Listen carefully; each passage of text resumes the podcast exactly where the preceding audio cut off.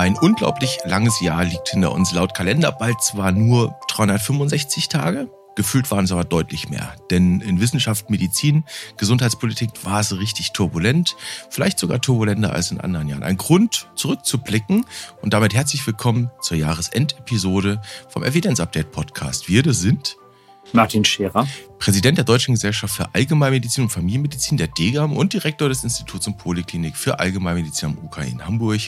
Und hier am Mikro ist Dennis Nössler, Chefredakteur der Ärztezeitung aus dem Hause Springer Medizin. Moin, Herr Scherer. Moin, Herr Nössler. Ich hätte Sie jetzt fast gefragt, ob Sie sich schon auf Ostern freuen. Also erstmal auf Silvester. Erstmal auf Silvester. Und jetzt Ostern, Christi Himmelfahrt. Wie wäre es damit? Also Christi Himmelfahrt, schön erstmal, dass Sie diesen Namen nennen und den Off-Label-Use von Christi Himmelfahrt als Vatertag nicht mitmachen. Aber wie kommen Sie jetzt darauf? Ähm, wir sprechen ja heute ein bisschen über das, was zurückliegt. Und Sie hatten in der letzten Episode, hatten Sie in Erinnerung gerufen, dass wir mal bei einem Deutschen Ärztetag dieses Jahr aus einem Hotelzimmer einen Podcast aufgenommen haben. Das war in Essen. Und was ja einige wissen von unseren Hörerinnen und Hörern, dass in der Himmelfahrtswoche traditionell die Ärztetage eben stattfinden. Das ist dann dieses Jahr in Mainz um den 9. Mai. Da könnte man ja wieder so eine Podcast-Episode aufnehmen dann haben wir da doch dann schon mal eine Verabredung. Das wird dann vielleicht die 126. Folge sein. Ich kann mich noch gut erinnern, Essen Hotelzimmer, Blick auf die Bahngleise. Da haben wir, glaube ich, gesprochen über die Krankenhausreform und frei werdende Personalressourcen, die dann entstehen, wenn man weniger unnötige und falsche Medizin macht. Das war das Thema. Genau, richtig. Kann man nachhören. Können wir ja verlinken, Herr Scherer. Und zwar wo? In den Shownotes. In den Shownotes. Und im Zweifel auch gerne auf der Degam-Website, da ist es sowieso verlinkt.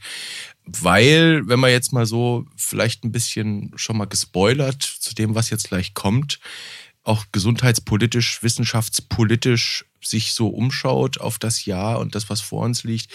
Ich meine, Themen wird es dann noch genug geben, ne? die wir werden besprechen müssen. Es wird nicht weniger werden. Wie nett.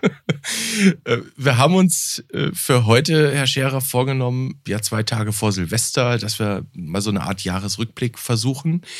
Wir dürfen verraten, wie wir das gemacht haben, nämlich dass jeder von uns beiden in sich gegangen ist und einfach mal drei Themen rausgepickt hat. Am Ende sind es, glaube ich, ein paar mehr geworden, von denen wir glauben, äh, sie haben in irgendeiner Weise etwas verändert, einen Meilenstein gesetzt oder waren einfach auch bemerkenswert in ja, Wissenschaft, Medizin, Politik.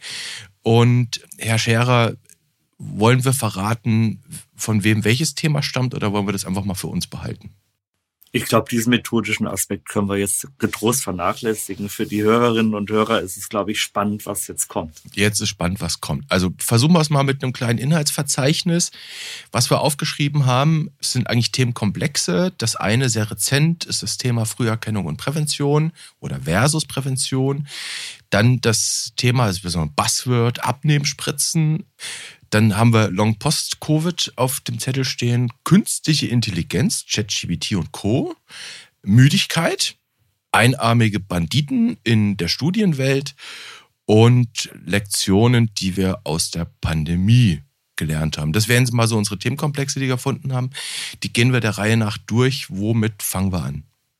Mit der Müdigkeit. Das ist vielleicht ein fabelhaftes Stichwort, passt irgendwie auch zum Zeitpunkt der Aufzeichnung. Und zwar Müdigkeit, ganz besonders ist ein Degam-Thema Leitlinienmüdigkeit. War im Januar diesen Jahres oder 2023. Äh, da ist die Überarbeitung der S3-Leitlinie veröffentlicht worden. Das sind ja doch einige Fachgesellschaften beteiligt worden. Das Ding in der Langfassung ist 116 Seiten lang, Herr Scherer. Ist meine Wahrnehmung richtig, dass auch die Degam-Leitlinien immer länger werden? Ich kann Ihnen jetzt über die Degam-Leitlinien und ihre Länge keine Statistik vorlegen, aber Ihre Beobachtung ist auf jeden Fall richtig. Leitlinien werden immer länger und da gibt es sogar Literatur. Ähm, wo packen wir die hin, Herr Nössler? In die Show Notes vor fast zehn Jahren äh, galt die Länge einer Leitlinie als umgekehrt proportional zu ihrem evidenzbasierten Charakter. Also mit anderen Worten, je länger die Leitlinie, desto weniger High-Value-Care, die durch die Leitlinie gebahnt wird. Da gibt es eine schöne Arbeit von Baird Lawrence und anderen. Guidelines is bigger, better. A Review of Sign Guidelines, ähm, 2014 im BMJ erschienen. Und da haben sie gefunden, dass die Länge einer Leitlinie im umgekehrten Verhältnis zu der Anzahl der hochevidenzbasierten Empfehlungen steht. Ähm, haben Sie eine Idee, wie das kommt? Äh, je besser die Evidenz, desto klarer die Aussagen. Ja, aber je mehr Fachgesellschaften mitmachen und je mehr Akteure da sitzen, bei der Demenzleitlinie sind es, glaube ich, 35, mhm. desto mehr konsensbasierte Statements gibt es natürlich auch, desto länger wird die Leitlinie. Mhm. Das muss nicht zwangsläufig heißen, dass sie, dass sie schlechter wird. Und jetzt zehn Jahre später ist das ähnlich ähm, am Leitlinienhorizont. Der Trend geht zu immer umfangreicheren Leitlinien.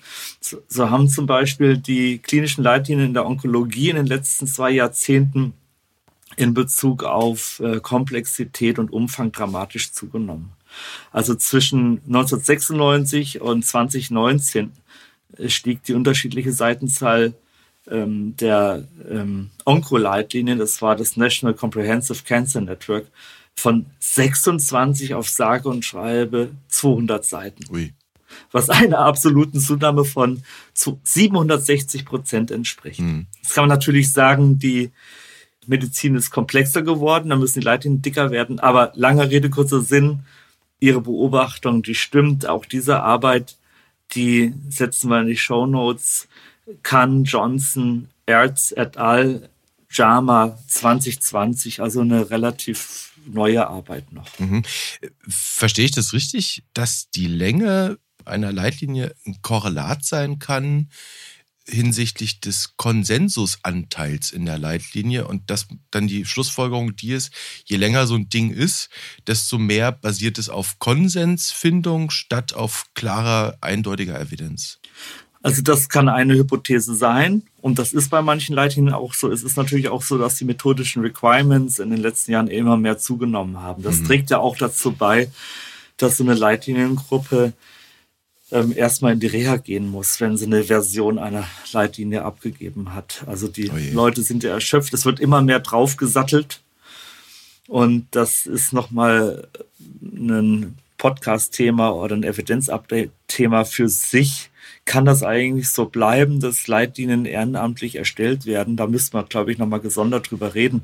Aber die methodischen Requirements, die haben immer mehr zugenommen und der Partizipationsanspruch hat auch immer mehr zugenommen. Also wir müssen die noch beteiligen und jene noch beteiligen. Und dann sitzt man dann natürlich mit über 30 Leuten manchmal da und da fällt jedem was ein. Das macht die Leitlinien natürlich dicker. Hm spannend. Also äh, sagt hier an der Stelle auch jemand, der es tatsächlich wissen muss, wenn man das so, das ist jetzt kein Phishing for Compliments, äh, ich sag nur Gin, ne? Guidelines International Network, da sind sie ja aktiv, wo man sich auch mit diesen Fragestellungen beschäftigt. Ich habe mir das mal gerade aufgeschrieben, diese Idee, Leitlinienarbeit und Ehrenamt, ne, wo sind die Grenzen, könnte ja auch mal ein Cliffhanger sein.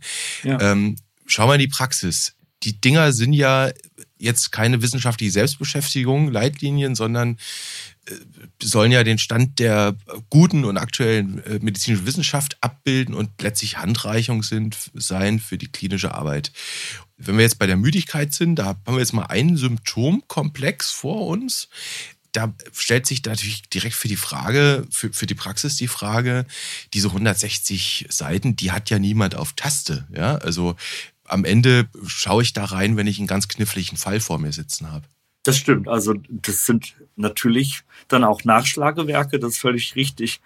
Aber sie sind natürlich in erster Linie gedacht als eine Hilfe für die Praxis. Das steht übrigens auf jeder einzelnen Leitlinienseite einer jeden Degam-Leitlinie unten drauf. Degam-Leitlinien, Gedankenstrich, Hilfen für eine gute Mediziner. Das sollen sie in erster Linie sein. Das sind sie mhm. meines Erachtens auch. Da habe ich zwar ein Bias, aber davon bin ich überzeugt. Also das steht auf jeder Fußzeile. Hilfen für eine gute Medizin. Aber eine Leitlinie beinhaltet natürlich auch die aggregierte Evidenz aus wissenschaftlichen Einzelstudien, die man sonst eben alle selbst lesen müsste. Mhm. Und gleichzeitig ist so eine Leitlinie dann auch der kleinste gemeinsame Nenner einer oder eben auch mehrerer Fachgesellschaften, wenn es dann konsensbasiert ist. Mhm. Und letztlich ist sie dann auch ein aktuelles Zeitdokument zum State of the Art. Und die Leitlinien lesen dann eben nicht nur Menschen, die einen Patienten vor sich sitzen haben, sondern vielleicht auch Leute, die einen Fortbildungsvortrag halten müssen oder ein Sachverständigengutachten machen müssen in einem Arzthaftungsprozess oder eben kluge Medizinjournalisten, die kluge Fragen stellen wollen. Gerüchteweise könnte es die geben. Ähm, jetzt gehen wir nochmal in diese ganz spezifische Leitlinie zur Müdigkeit hinein. Es ist eine DGAM S3-Leitlinie, heißt, sie ist evidenzbasiert und unter Beteiligung aller maßgeblichen Gruppen, insbesondere Fachgesellschaften und hier auch eben Patientenvertretungen. Was interessant an dieser Arbeit oder an dieser Leitlinie ist, da kommen wir jetzt gleich drauf zu sprechen, ist eben, dass da auch das MECFS immer wieder abgebildet ist. Hier ist die MECFS-Gesellschaft eingebunden worden. Auch Fadigatio ist auch so eine Selbsthilfegruppe. Von der Wissenschaft vielleicht manchen bekannt Carmen Scheibenbogen von der Charité, die dazu forscht, ist da eingebunden worden und so weiter und so fort. Und jetzt wissen wir ja, in der Vergangenheit war das Verhältnis zwischen Degam und betroffenen Verbänden hinsichtlich MECFS jetzt nicht, nicht unbedingt das Beste. Da gab es durchaus Streit, Knatsch, auch öffentlich ausgetragen. Können Sie so ein bisschen äh, ja aus dem Nähkästchen plaudern, wie diese Gespräche für das jetzt vorliegende Leitlinien-Update oder eigentlich seit einem Jahr vorliegende Leitlinien-Update, wie die verlaufen sind? Bei den Gesprächen war ich im Einzelnen nicht dabei. Die müssen auch im geschützten Raum stattfinden. Das sind Dinge, die nicht unbedingt in die Öffentlichkeit gehören. Aber die Kritik, die Sie angesprochen haben, die speiste sich ja im Wesentlichen aus dem Eindruck, dass die Degam, wenn sie bei fehlender therapeutischer Konsequenz auf die Begrenzung von Diagnostik hinweist, irgendwas herunterspielen oder nicht ernst nehmen würden. Mhm. Und das war aber auch nie unsere Absicht. Es ist auf jeden Fall gut, dass wir hier jetzt einen Gesprächskanal etablieren konnten, dass wir eine gute Arbeitsatmosphäre haben, auch mit den betroffenen Verbänden. Natürlich gibt es immer wieder auch differente Auffassungen, aber das ist in der Zusammenarbeit völlig normal und damit wird dann auch konstruktiv umgegangen. Mhm. Und man ist ja dann irgendwie auch zu einem, zu einem Punkt gelangt. Ähm, was, was ich eindrucksvoll finde, es ist ja, also Leute, die Leitlinien immer, immer so ein bisschen gelesen haben, auch Leitlinien anderer Fachgesellschaften, an denen dann die Degam beteiligt waren, denen fällt dann recht schnell auf, dass die Degam regelmäßig damit Sondervoten in diversen Leitlinien platziert ist und sagt, wir haben da eine andere Sichtweise. Stichwort äh, Niedrigprävalenzbereich, Sie haben es angesprochen. Und jetzt ist es hier in dieser Leitlinie so, dass es ein Sondervotum zum Thema MECFS gibt von anderen Fachgesellschaften, unter anderem die Internisten. Und noch interessanter an dieser Stelle ist, dass es zu diesem Sondervotum wiederum ein Sondervotum gibt von den Patientenvertretungen. Das müssen Sie mal ein bisschen erklären, was das ist. Ja, Herr Nüssler, Sie wollen es auch immer ganz genau wissen. Ich hoffe nur, dass wir die Hörer damit nicht abhängen. Ähm, es ist nicht gerade unkomplex. Ich will versuchen, es kurz zu machen. Also Sie beziehen sich auf folgende Empfehlung, die neu ist in dieser Leitlinie. Mhm. Ähm, die Empfehlung heißt, bei mindestens seit drei Monaten anhaltender bisher ungeklärter Müdigkeit sollten die MECFS-Kriterien nach Institute of Medicine eruiert werden um eine Verdachtsdiagnose zu stellen, die nach sechs Monaten zu re-evaluieren wäre. Mhm. Und darauf haben dann äh, diese Fachgesellschaften, die Sie eben genannt haben, drei Kritikpunkte angeführt in einem Sondervotum. Das heißt, da gibt es ein Sternchen in der Leitlinienempfehlung mit Hinweis auf dieses Sondervotum. Der erste Kritikpunkt bezieht sich auf den ME-Begriff. Ähm, die Fachgesellschaften waren mit Chronik-Fatigue-Syndrom etwas glücklicher mhm. ähm, als mit ME. Also myalgische Enzephalomyolopathie oder myalgische Enzephalitis, das suggeriert eigentlich eine chronische Erkrankung, eine Entzündung von Gehirn und Rückenmark. Mhm. Auf der einen Seite kann das natürlich die Betroffenen erstmal nachvollziehbar entlasten, wenn sie vorher mit Desinteresse und, und psychischer Stigmatisierung konfrontiert waren. Mhm. Also dann findet man natürlich in so einem sehr somatisch ausgerichteten Begriff erstmal eine Form der Anerkennung. Mhm. Auf der anderen Seite ist dieser Begriff nicht ohne. Es wird dann auf den Nocebo-Effekt verwiesen und auf die Gefahr, dass so ein diagnostisches Etikett auch irreführend sein kann im Sinne einer vorhergegangenen Viruserkrankung mit einer vielleicht prognostisch ungünstigen fortschreitenden ZNS-Erkrankung, womit man dann auch wieder vielleicht Hoffnungslosigkeit bei den Betroffenen auslösen kann. Also mit anderen Worten, ähm, auf der einen Seite erstmal eine Art der somatischen Anerkennung, auf der anderen Seite kann man mit so einem Begriff auch Dinge kaputt machen. Es ist ein Stigma, nicht? Genau. Ähm, das ist, war so die erste Kritik.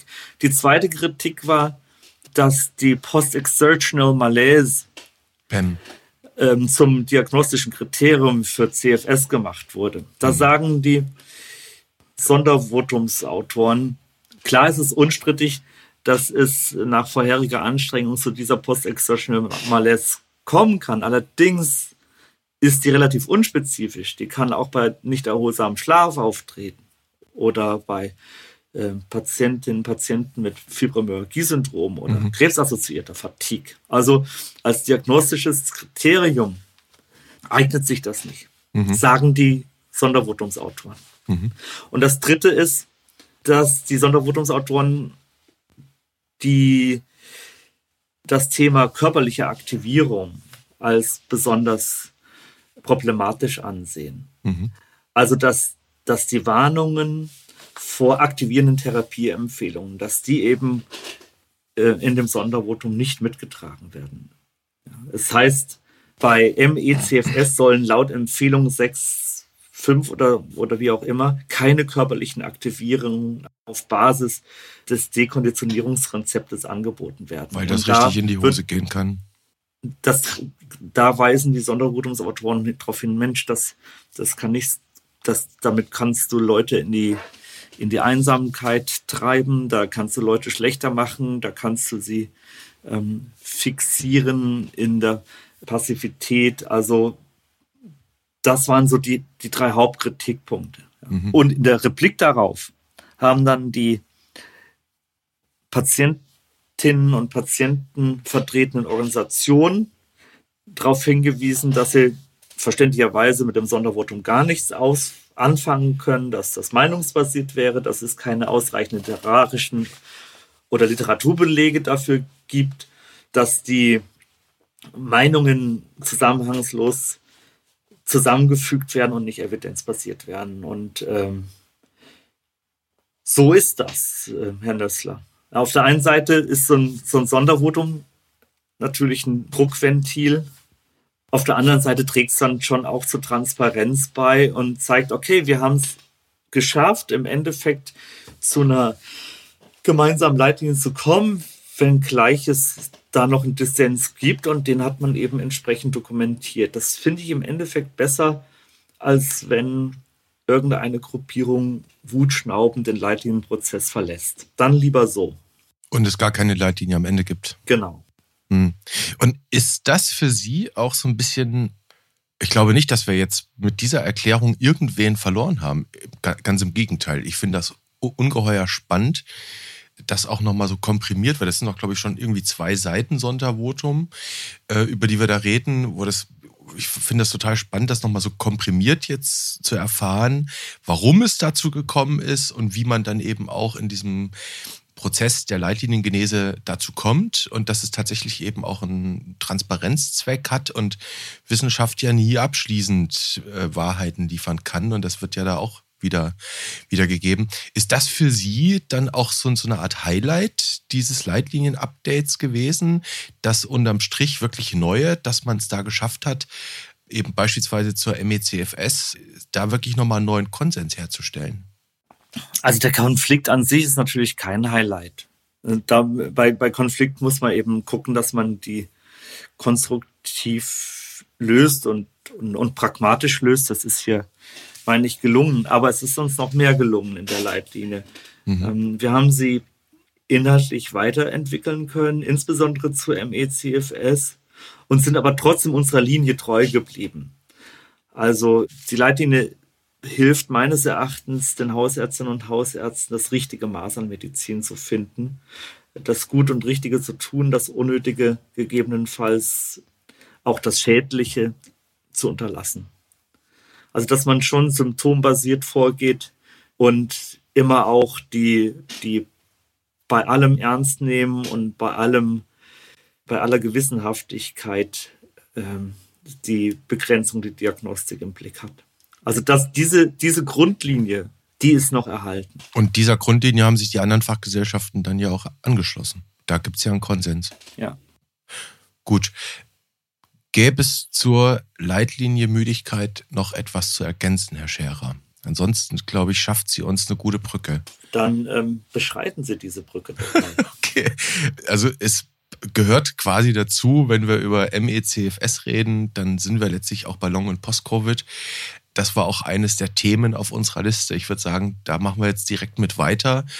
Es gibt dazu, das wissen sicherlich auch die meisten Hörerinnen und Hörer, gibt es ja eine S1-Leitlinie. In Version 2 liegt die, glaube ich, vor.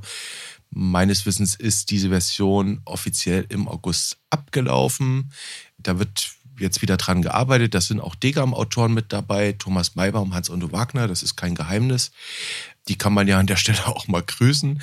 Und ich habe in der Vorbereitung habe ich mich erinnert an einen Bericht, den ich im Juni äh, geschrieben hatte vom Hauptstadtkongress. Da gab es ein Symposium über die Weiterentwicklung dieser Leitlinie, Long- und Post-Covid. Und wenn ich das richtig erinnere, war das ein Podium mit sehr viel Ernüchterung. Zum einen wurde damals konstatiert, eigentlich bräuchte man eine S3-Leitlinie, wenn das wirklich doch so viele Menschen betrifft. Dafür gibt es aber keine Evidenz. Die ist einfach nicht gut. Bei einer S2K-Leitlinie war dann die Frage auf dem Podium, ob der Druck im System eigentlich noch so groß ist, dass man es dahin bringt und auch da wiederum eigentlich die Studienqualität und die Endpunkte schwierig sind. Und dann wurde auch ganz deutlich kritisiert, dass es in dieser Long-Post-Covid-Leitlinie eine Leitlinie in der Leitlinie gäbe. Und damit hat man wieder die Sondervoten der DEGAM bezeichnet und kritisiert. Ähm, und zwar, Zitat, äh, bei jeder Leitlinie hat je, immer jemand Partikularinteressen, mit denen er andere ausbremst. Zitat Ende. Tja, was ist da los mit dieser Leitlinie? Also die Partikularinteressen, die die DGAM haben soll, die würde ich wirklich gerne mal erklärt kriegen. Also wer uns auch nur ein bisschen kennt, weiß, dass wir in den letzten Jahren, Jahrzehnten nicht unbedingt durch besondere finanzielle Interessen oder durch eine große Nähe zur Industrie aufgefallen sind, eher im Gegenteil. Also vielleicht können Sie mir mit den Partikularinteressen mal ein bisschen weiterhelfen, Herr Nüssler. Ich hätte eine Vermutung, die Partikularinteressen sind vielleicht die hausärztlichen Patienten. Denen wir uns verpflichtet fühlen. Und das wäre dann ein Partikularinteresse, mit dem ich sehr gut leben kann. Okay. Sie haben vielleicht, ohne es so ausgesprochen zu haben, ein neuen weiteren Cliffhanger, den ich gerade auf die Liste geschrieben habe, formuliert. Man könnte ja mal mit dieser Person vielleicht ein Streitgespräch führen über Partikularinteressen und Leitlinien. Jederzeit gerne. Jederzeit gerne. Also wenn, dann sind das immaterielle Interessenskonflikte, aber die haben wir wahrscheinlich alle. Ja, dann nähern wir uns vielleicht anders diesem Thema. Also ich habe schon gesagt, es sollte ein Update geben. Mehr Infos findet man dazu jetzt nicht. Können Sie sagen, wo diese Leitlinienarbeit im Moment steht? Das sind ähm, Vorgespräche, die im Augenblick laufen und ähm, Planungsgespräche für die nächste Version. Das wäre dann die dritte Version. Und sobald es was Vorzeigbares gibt, ähm, kann man dann auch gerne noch mal mehr ins Detail gehen. Dann vielleicht auch mit den Personen, die dann da auch für die Degam tätig sind. Ähm, mhm. Sie wissen, ich bin bei den Gesprächen nicht dabei. Okay. Dann vielleicht eher nochmal so eine, so eine ganz, ganz grundsätzliche Sache, die ich da zitiert hatte, nämlich die Zweifel, die geäußert wurden, welche Leitlinienstufe man dann überhaupt wird erreichen können. Und da waren sich damals alle einig, S3 wäre schön, kriegen wir nicht hin. Und wahrscheinlich wird es am Ende wieder eine Art Konsensfindung geben. Und das, obwohl das Thema Long-Covid, Post-Covid in der medialen Aufmerksamkeit so groß ist. Wie sehen Sie das denn? Glauben Sie, dass man da absehbar vielleicht wirklich mal und wenn auch nur in Ansätzen so, so einen harten, klinisch, ja auch vielleicht wissenschaftlichen Konsens wird hinkriegen können? Wie bewerten Sie das? Ja, die methodischen Stufen, das ist im Grunde genommen eine relativ humorlose Formalie. Ähm, das ähm, im AWMF-Institut, IMWI-Institut für medizinisches Wissen, Wissensmanagement in Marburg, ähm, das im Übrigen eine sehr hervorragende Arbeit macht. Das guckt sich die Leitlinien an und schaut einfach, wie viel Prozent der Empfehlungen oder wie groß der Anteil ist, der wirklich ähm, bei den Empfehlungen dann auch auf hochrangige Literatur zurückzuführen ist. Insofern kann man das mit der methodischen Stufe vorab nicht immer so festlegen. Aber ich gebe Ihnen völlig recht, wenn es wenig belastbare Literatur gibt, dann muss man an eine S3-Leitlinie auch gar nicht erst denken. Ja, aber ich würde mal von dieser, von dieser methodischen Fixierung auf die einzelnen Stufen der Leitlinie Abstand nehmen wollen. Also eine inhaltlich gute S1 ist mir immer noch lieber als eine inhaltlich schlechte S3-Leitlinie. Mhm, okay. Jetzt könnte man natürlich noch einen nächsten Schritt machen und über die rein von Fachgesellschaften getriggerten und getragenen Leitlinien, natürlich die, die, ich sag mal so, die Maximalstufe einer Leitlinie sich anschauen. Das wäre dann die NVL, die nationale Versorgungsleitlinie. Auch da gibt's ja etliche und jetzt haben wir, das ist jetzt so ein bisschen auch die Breaking News, nicht mehr ganz so Breaking, aber doch noch die News hinsichtlich Long Covid und Post-Covid. Äh, Post-Covid ist ja äh, Teil von Long-Covid, denn das wissen wahrscheinlich auch einige. Der gemeinsame Bundesausschuss hat am 21. Dezember, ganz knapp vor Weihnachten, seine Long-Covid-Richtlinie, nicht Leitlinie, sondern Richtlinie beschlossen. Dazu ist er vom Gesetzgeber aufgefordert worden. Vor einem Jahr hat er lange dran gearbeitet und ähm, wir alle wissen, die wird dann in Kraft treten, wenn das Ministerium sie nicht beanstandet. Dafür haben die jetzt ein bisschen Zeit. Und der unparteiische Vorsitzende Josef Hecken, der hatte an dem Donnerstag angedeutet, dass für diese Richtlinie einiges wirklich auch wackeligen Füßen steht, weil schlicht eben die Evidenz schwierig ist. Jetzt wird's spannend, Herr Scherer. Wir wissen alle, die Richtlinien, die sind berufsrelevant. Wenn ich in der vertragsärztlichen Versorgung beispielsweise unterwegs bin, dann muss ich mich dran halten. Am Ende zieht das auch Abrechnungsfragen nach sich. Wenn wir jetzt so eine krasse Versorgungsrichtlinie bekommen, wo wir eh ein Evidenzproblem haben bei dem Thema Long-Covid und auch die Leitlinie schwierig ist, was kann ich da mit so einer Richtlinie noch anfangen? Ja, fragen Sie den Falschen. also, Sie suggerieren es ja schon. Also, ähm, Dabei wollte ich gar keine Suggestivfrage in dieser Episode benutzen. Ja, im Grunde genommen haben Sie mir durch Ihre Frage ja mitgeteilt, was Sie hören wollen. Ähm, ich kann es so nicht nachvollziehen. Das müssen Sie wirklich diejenigen fragen, die dann diese Entscheidung getroffen haben. Dann müssten wir einen Gesetzgeber fragen, tatsächlich. Ich stelle die Frage offen. Kommt sie zum falschen Zeitpunkt, diese Richtlinie?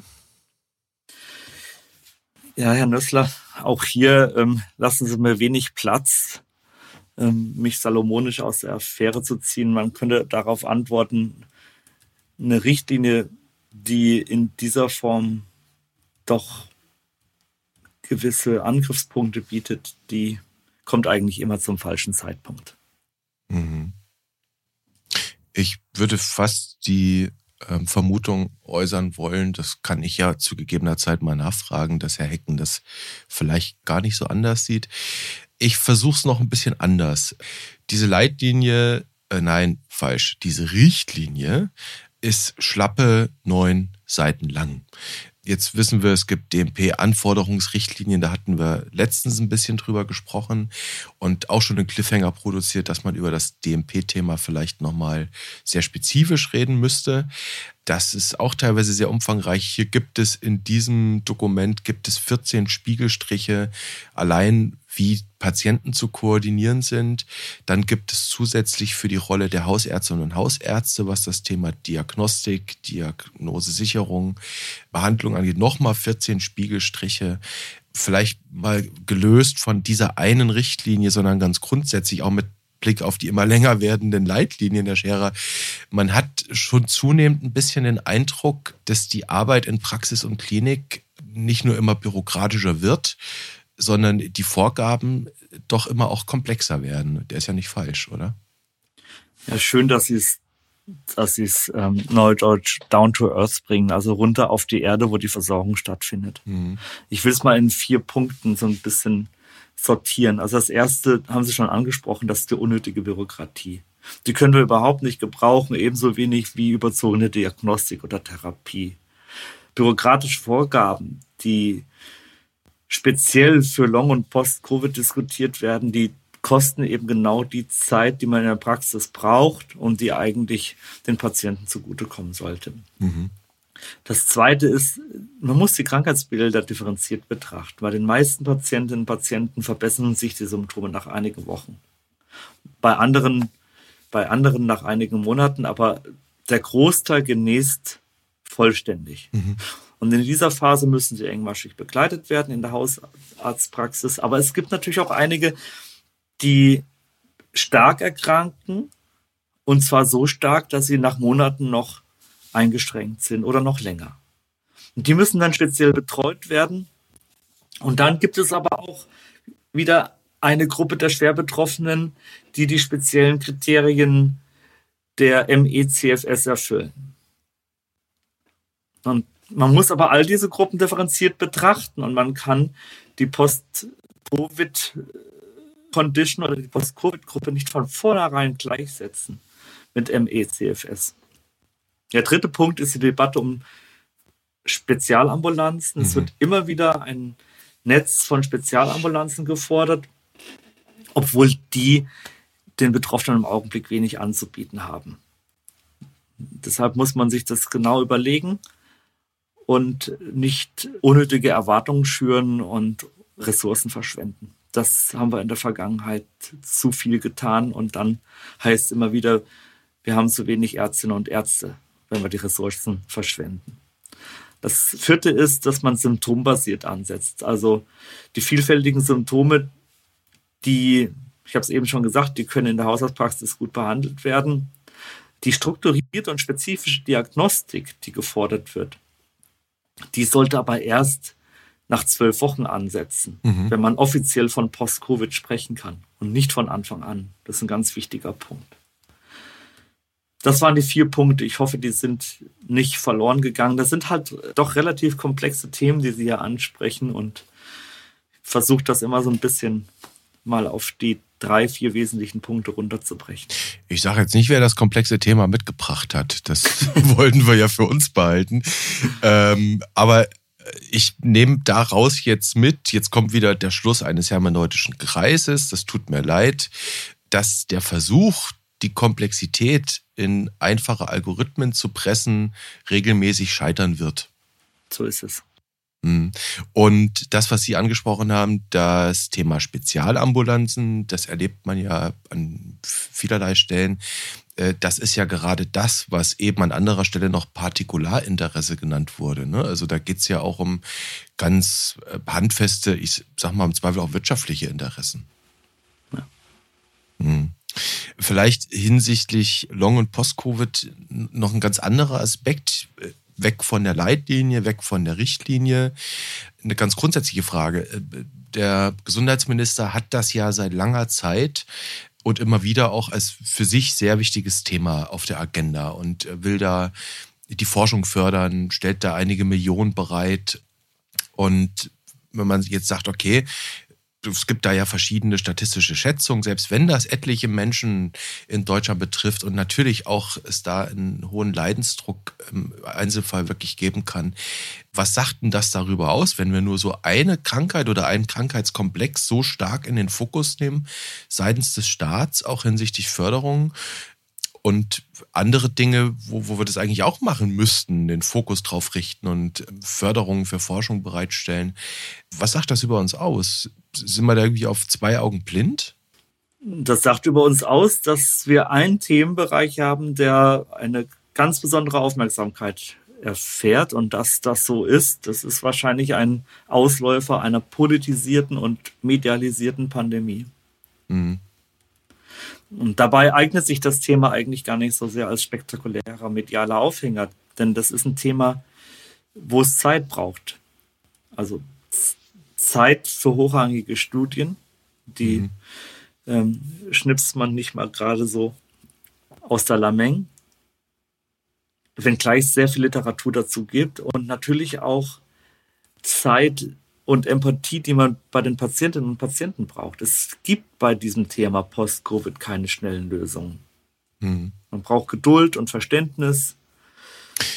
Damit haben Sie ja jetzt auch direkt schon das nächste Thema angetriggert, nämlich Erfahrungen aus der Pandemie und dass eben dieser Fokus eben auch aus dieser Art der Debatte, wie wir sie da einige Zeit doch erleben mussten, hatten, herrühren könnte.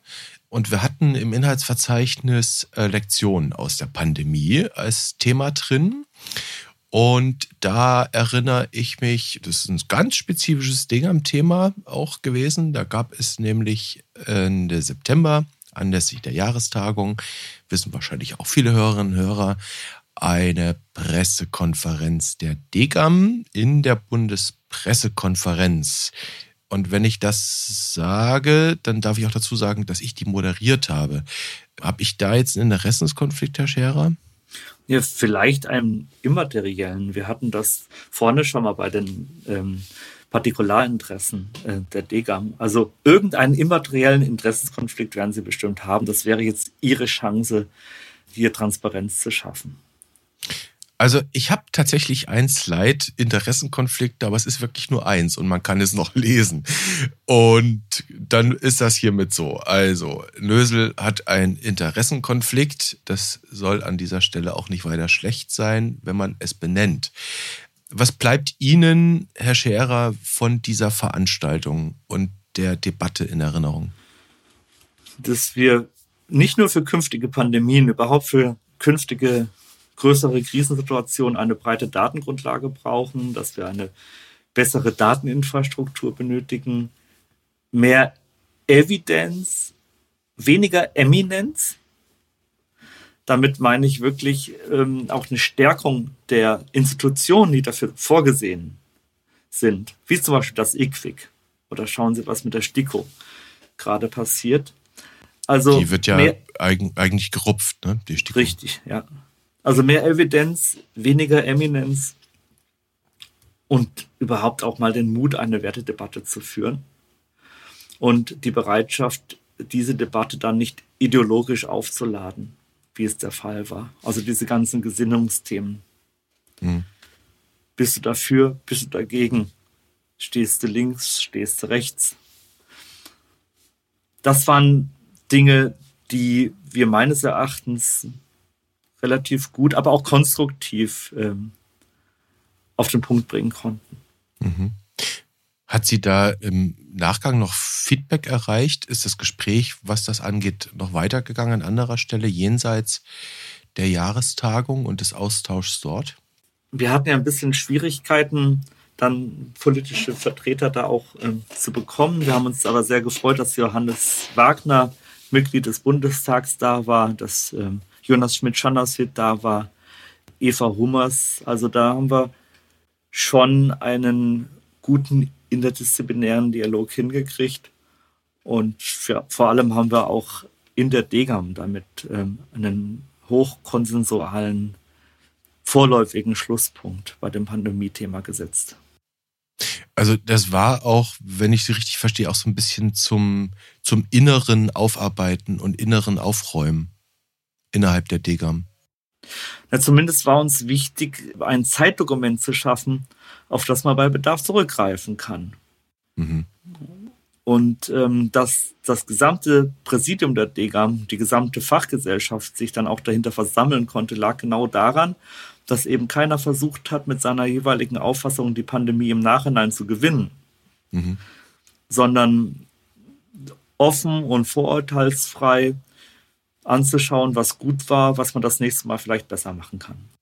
Mhm. Okay. Es gibt ja nach wie vor, das wird man ja nicht überwinden können, ganz abschließend, gibt ja nach wie vor Denkschulen und zu gewissen Dingen unterschiedliche auch Auffassungen, die sich dann im Zweifel auch in ja, wissenschaftlicher Arbeit ja auch niederschlagen können. Reicht es da einfach, sich mal irgendwie hinzuhocken, so ein Ding auszuknobeln, das einstimmig zu beschließen? Oder braucht es da nicht eigentlich eine völlig andere Kultur? Ja, zumindest ist das, glaube ich, schon eine Leistung, wenn es ähm, gelingt, bei so einem komplexen und kontroversen Thema dann am Ende wirklich was hinzukriegen, wo jeder dahinter stehen kann. Mhm. Okay. Und ähm, wenn Sie mich jetzt fragen, inwiefern ein Papier die Welt verändert, dann brauchen wir, glaube ich, nochmal eine neue, eine neue Podcast-Serie. Ne, das weiß man vorher nie, aber das ist nun mal das, was wir machen. Ne, wir, wir schreiben Papiere, wir schreiben Aufsätze, wir schreiben Leitlinien. Klar würde man sich bei vielem, was man so verzapft, mehr Resonanz wünschen. Ich glaube, das ist bei der Ärztezeitung nicht anders. ja. Aber ähm, Herr Nüssler, das, Sie werden mir wahrscheinlich zustimmen, dass man das nicht vorhersagen kann. Hm. Es gibt da auch so einen Spruch, es gibt nichts Gutes, außer man tut es. Und äh, ja, aber die, die, die Frage mit den Denkschulen und das, was bleibt, die hat einen ganz aktuellen Grund. Und zwar, das werden sicherlich einige mitbekommen haben, die Degam hat es ganz sicher mitbekommen, weil es gab von der Degam auch eine entsprechende Stellungnahme dazu. ist auch alles am Ende in den Shownotes verlinkt.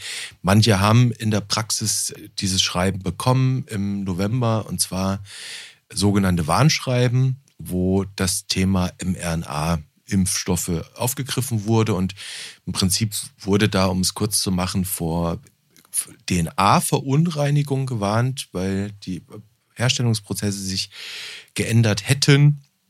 Und es wurde den Kontrollbehörden, hier halt in Deutschland das Paul-Ehrlich-Institut, Versagen vorgeworfen. Wie gesagt, Degam hat sich seinerzeit von diesem Brief distanziert und das, das Irritierende daran ist auf dem eben ersten Blick, wenn man die Geschichte dann länger kennt, dann ist es vielleicht gar nicht mehr so irritierend, aber dass eben einer der Unterzeichner wirklich lange Zeit aktiv in der deutschen Allgemeinmedizin unterwegs war, Andreas Sönnigsen.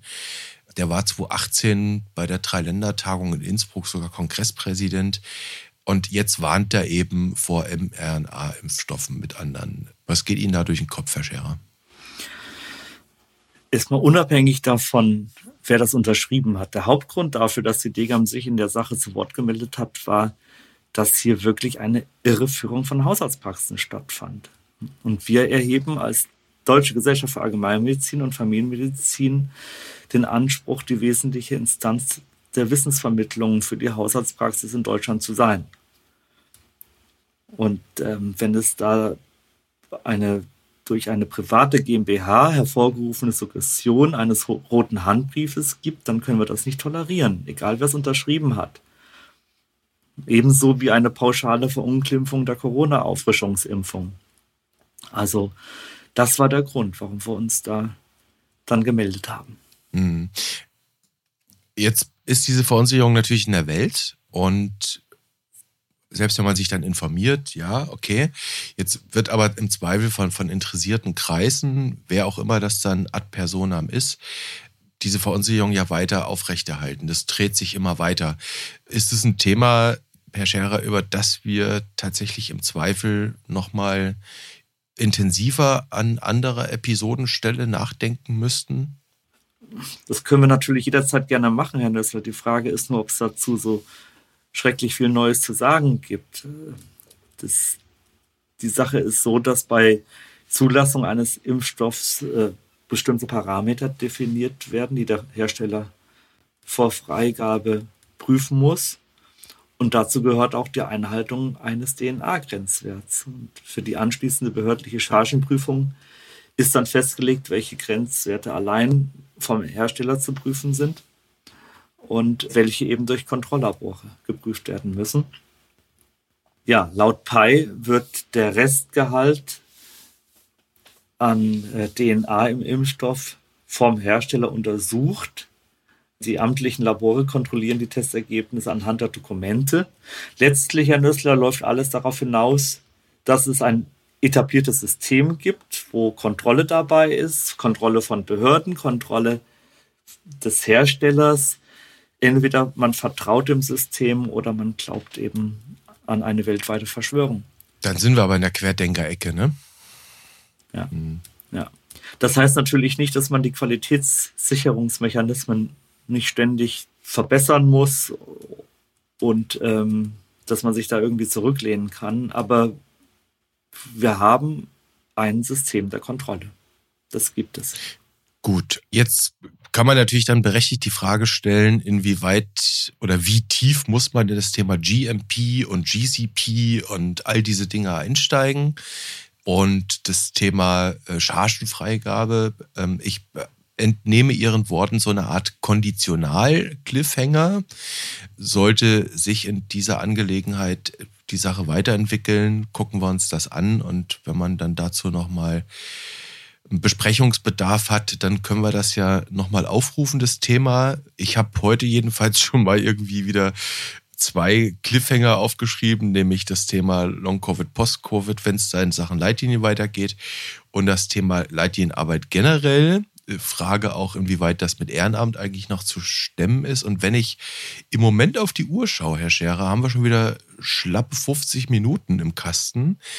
Und ich hätte einen Vorschlag, dass wir vielleicht an der Stelle einfach mal einen Break machen. Dann gönnen wir nämlich uns und vor allem den Hörerinnen und Hörern da draußen eine kleine Silvester- und Neujahrspause und wir packen die anderen Themen, die wir noch vor der Brust haben, packen wir einfach in die nächste Episode und teilen den Jahresrückblick in zwei Hälften und machen dann quasi noch einen Jahresrück- und Ausblick. Was halten Sie davon?